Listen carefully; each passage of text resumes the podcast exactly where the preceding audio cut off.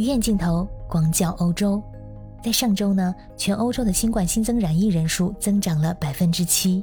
欧洲目前是全世界唯一染疫趋势成长的地区。这新一波的疫情来袭，各个欧洲国家如临大敌，纷纷拿出不同的防疫措施。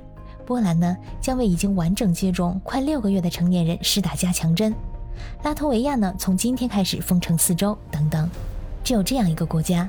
每天新增的染疫人数已近五万，但却仍然还是坚持目前宽松的防疫措施不改变。这个国家就是英国。有约在英国的小伙伴跟我讲，最近呢，英国每日新增五万左右。在这个惊人的数字之下，大家依然恢复了正常的生活，好像回到了疫情之前。外面戴口罩的人越来越少。前天晚上，他们两口子带孩子去泳池游泳，全场就他们家一家人戴着口罩。其他人呢，都用异样的眼神看着他们，觉得他们戴口罩是一件很奇怪的事儿。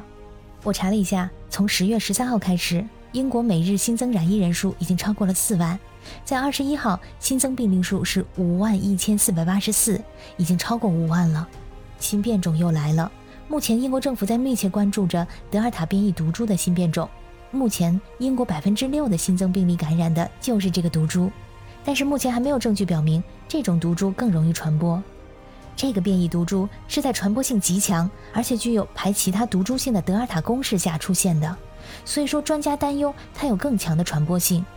英国的卫生部长也出来讲话，警告说，按照这个趋势，英国下一步有可能日增达到十万人。十万人，看到这个数字，我都倒抽一口冷气，这也太惊人了吧！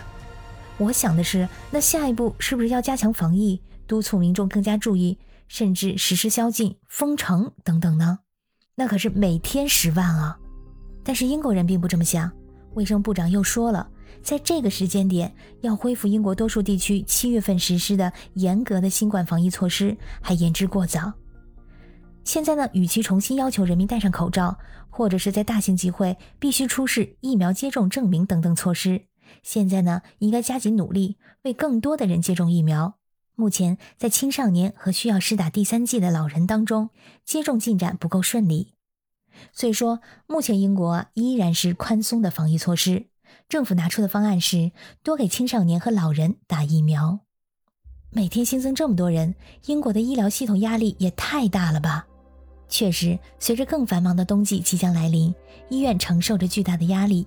由于担心医院再度面临饱和，英国国民医疗服务体系的负责人已经警告过，政府应该立即采取防疫 B 计划，否则英国的医疗体系将再度陷入危机。什么是防疫 B 计划呢？今年九月，英国政府公布应对新冠疫情秋冬计划，里面呢有 A 和 B 两个计划，用来应对未来几个月疫情可能出现的反弹风险。一旦说疫情严重的恶化，英国政府呢将启动包括强制戴口罩等措施在内的 B 计划，就是后备计划。不过，面对医疗服务体系的警告，政府并不觉得目前日增五万的情况值得启动 B 计划。他们认为，当前的状况比起今年稍早改善了许多。英国正在学习与病毒共存。此前呢，英国首相约翰逊曾经表示，B 计划会带来更严重的经济代价、更大的社会限制。因此呢，只会作为万不得已的方案。除了英国，最近欧洲多个国家的疫情都出现了显著的反弹。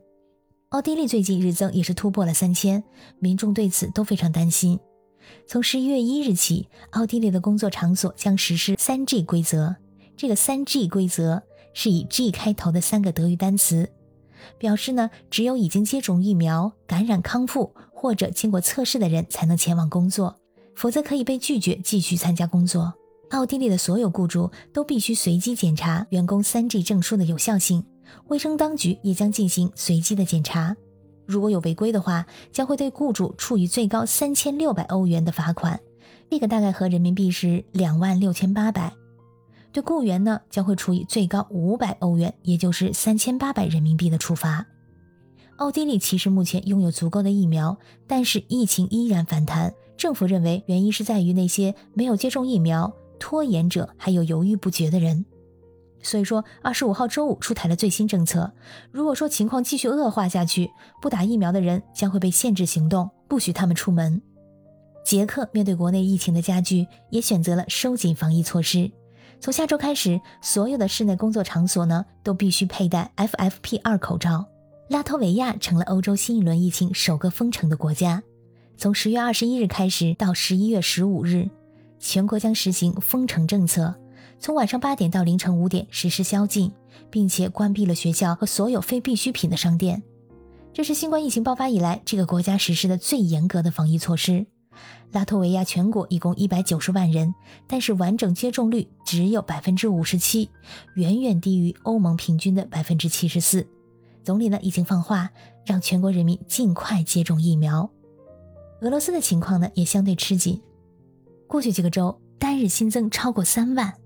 总理普京呢因此下令，全国雇员从十月三十日到十一月七日这一个周的时间呢，只准待在家里，不能外出工作。但是这个周的工资还是照付的。在疫情严峻的地区，这项措施呢可以延长试行。普京认为这与低疫苗接种率有关，再次呼吁民众接种疫苗，并向俄罗斯民众喊话：“请表现出你们的责任感。”亲爱的小耳朵们，感谢你们今天的收听。如果喜欢这张专辑的话，就请订阅、转发和评论吧。那么我们下次再见。